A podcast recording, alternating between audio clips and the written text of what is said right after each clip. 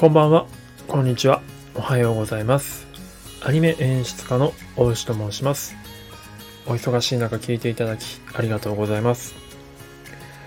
アニメでみんなをつなげるラジオ、始めてまいりたいと思います。え今日はですね、2020年の11月、えー5日ですね、えー木曜日に収録しています。で、この配信ではですね、まあ、僕が普段アニメの演出として、まあ、いろいろとこう映像に対していろいろ試行錯誤してるんですが、まあ、それのアウトプットと、まあ、そういった知見を何か皆さんにシェアできないかなと思っていまして、毎朝、まあ、お牛の朝活ということで、まあ、牛活と称してですね、フィルムスタディっていうのをやっておりまして、まあ、ライブなんですけれども、まあ、それのまとめ配信になります。まあ、要点だけをね、あの、ライブでは40分、50分、だらだらとお絵かきしながらやってるので、まあ、それに要点だけまとめて5分から8分ぐらいで、えー収録しています。で、えーフィルムストーリーっていうのはどういうものかっていうものなんですけども、まあ、好きな映画とか好きなアニメ作品のですね、まあ、シーンを抜粋してきまして、そこをこう実際こうお絵かきしながらですね、どういった意図でその映像作家さんとか映画監督が今その画面を作っているのか、え何を伝えたくて、何を、え観客に伝えたくて、何を表現したくて、そういうような画面にあの作っている中っていうところに必ず一つ一つに意味があるので、そういったのをですね、クリエイターの気持ちになって考えてみるっていうような感じの、まあ、クリエイター疑似体験ワークショップみたいな感じで、え捉えております。まあ、そんなの毎朝8時からやっておりますので、えっとご興味ある方は来ていただきたいんですけれども、今日の題材はですね、フィルムスタディの題材は、えー煙突町のプペル、映画煙突町のプペルを、えー取り上げさせていただきました。えご存知ない方もいるかもしれないんですけど、西野昭弘さんのですね、キングコング西野昭弘さんが絵本で原作を作って、まあ、約8年ぐらい前に作ったみたいなんですけども、まあ、それがついに今年の12月25日に公開されるということで、まあ、僕オンラインサロンメンバーなので、なんかちょっと宣伝っぽくもなってしまうんですけれども、あの、ポジショントーク的な感じ捉えていただいても全然問題ないんですが、ちょっとまあ実際のところ言うと、あの、いつもの8時ぐらいまでの寸前であのネタを今日全然決めてなくて何やろうと思ってる YouTube 開いたらそういえばこれやってたのであの取り上げさせてもらったという実は事情があります。で、この予告映像がですね、まあ、本予告映像が公開されているんですけれども、まあ、それを見ている中で、まあ、気づいたことをちょっと、えー要点として話していきたいと思います。はい。えっ、と、ご興味ある方は、参考にした画像と、あと YouTube の元々のリンクをですね、僕のプロフィール欄と概要欄の方に貼ってますので、はい、ごあの、見ていただければと思います。僕のフィルムスタディしたお絵かきした絵も、えー Google フォトのリンクの方に入っています。はい。で、もしあの、ご興味あれば、それを、これを聞きながら、もしくはこれを聞いた後にそれを見ていただければと思います。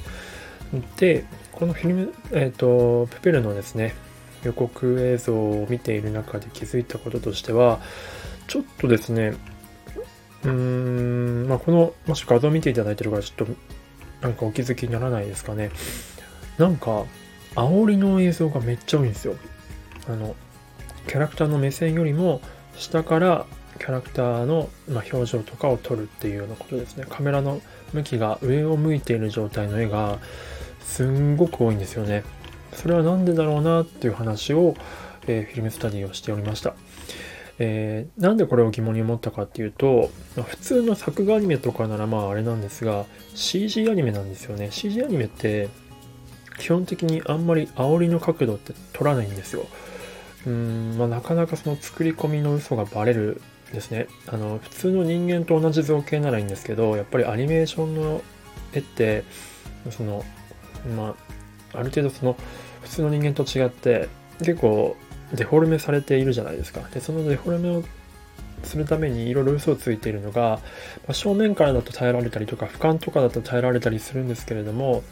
ちょっとカメラを煽る、極端に煽ったりとかすると、途端にこう変な感じになるんですね。あの、ありえない感じになってしまう。嘘がバレるっていうのがあるんですけども、なのであんまり煽りで撮れ撮りたがらない。なのでプリキュアとか見ていただくとわかるんですが、特に女の子キャラっていうのは基本的に煽りで撮らないんですよ。ブサイクに映るので。でも、やたらと煽りの絵が多い、ローアングルの絵が多いっていうのがすごく特徴的だなと思いました。まあそれは予告映像っていうことで、抜粋してるだけで、実際のあの本編を見た時には、もっとおしなべて普通にいろんな絵が入ってる可能性もあるんですけれども、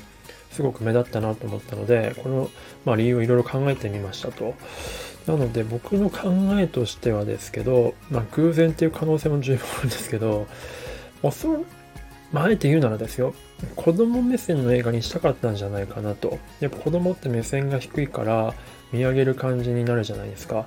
なので子供が見ている、子供がこう主観的にこの映画の中に、ま、入り込んで、この人たちを見ている、このキャラクターたちを見ているようなアングルで描くっていうことが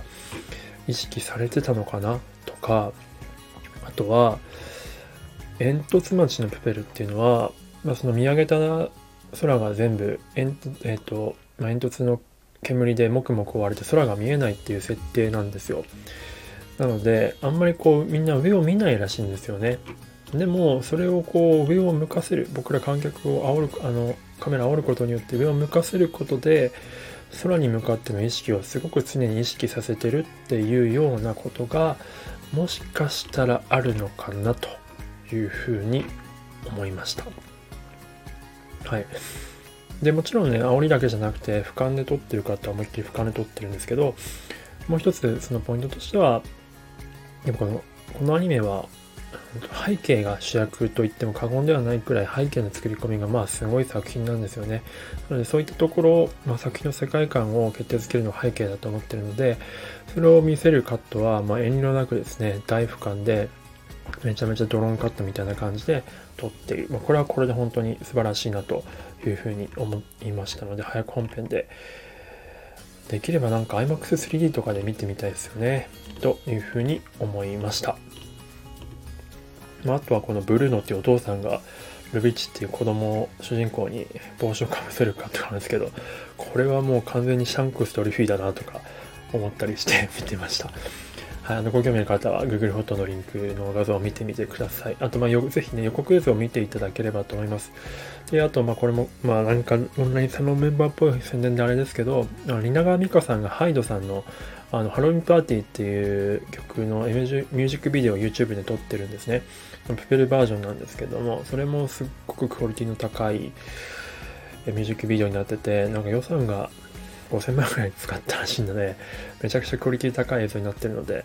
ぜひぜひそれも見ていただければと思います。はい。まあ、こういった感じでいろんな映像、映画作品とかの分析を毎朝8時にワイワイと、えっ、ー、と、絵を描きながら楽しくやっておりますので、ご興味ある方は朝8時に鉛筆と紙を持っていただければと思います。まあね、なかなかお忙しい時間なんであれだと思うんですけども、はい、という感じでございます、えー、最後まで聞いていただいてありがとうございました。もしリクエスト作品とかあれば、ぜひぜひレターくださいませ。では、また明日。それでは。